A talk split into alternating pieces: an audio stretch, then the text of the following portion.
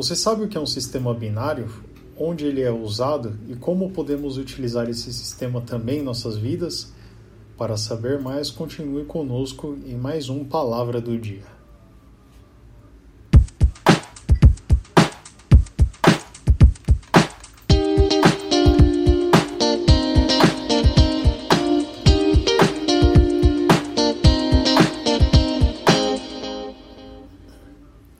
Fala galera, tudo certo?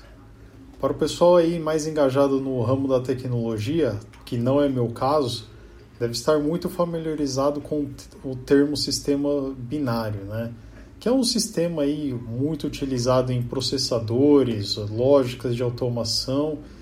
E para quem não conhece, né, ele é um, um sistema que representa qualquer quantidade numérica com base em dois números, né?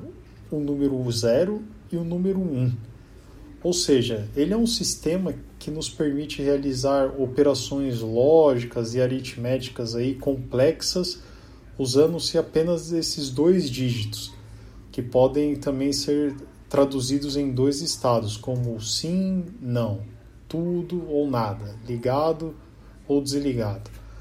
Usualmente, né, nos computadores, esses sistemas eles vão estar numa sequência, né, um, um, pode ser um monte de zero com algum um, ou vice-versa, ou, ou um zero zero zero um, e cada, cada sequência dessa significa alguma coisa. Como eu não sou expert da área, então eu vou ficar por aqui mesmo para não me enrolar muito, né? Agora você pode estar tá se perguntando, tá legal, por que realmente ele está falando isso daí, né? Não sei se você sabia, mas praticamente toda a tecnologia ao seu redor é baseada em sistemas binários. Ou seja, o seu computador, os programas de computador que você mexe, o seu smartphone, ou seja, tudo que tem um processador tem um sistema binário sendo executado por trás dele.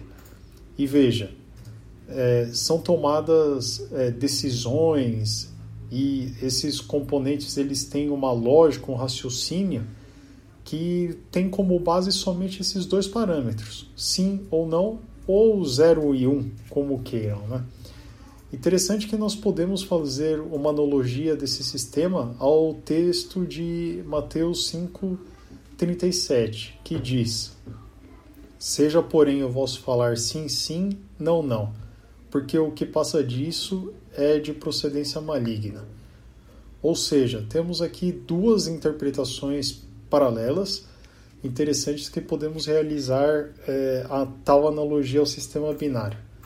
Primeiro, somente temos essas duas opções a serem decididas: ou é sim ou é não.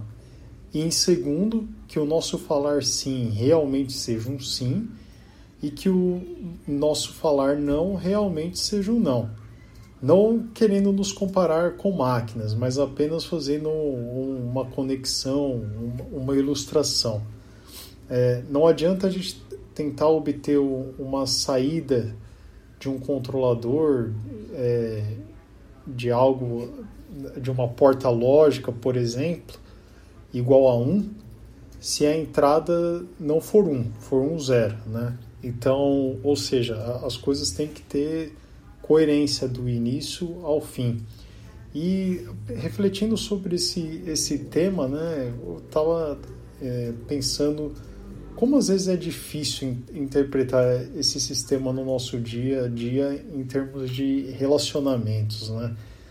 vejo, eu acredito, né, que nós vivemos hoje em uma sociedade onde as opiniões das pessoas não são encaradas só de um ponto de vista racional, mas sim o cunho emocional é muito forte, né? Então, às vezes uma divergência de um pensamento, de uma opinião, ela acaba sendo reprimida muitas vezes devido ao fator emocional por trás do nosso pensar em não é, expor a nossa opinião, para não gerar um conflito, para é, não gerar uma discussão ou para não magoar a pessoa e qualquer coisa nesse sentido, né? Que eu acho que por muitas vezes pode estar até é, correto, é algo de se pensar.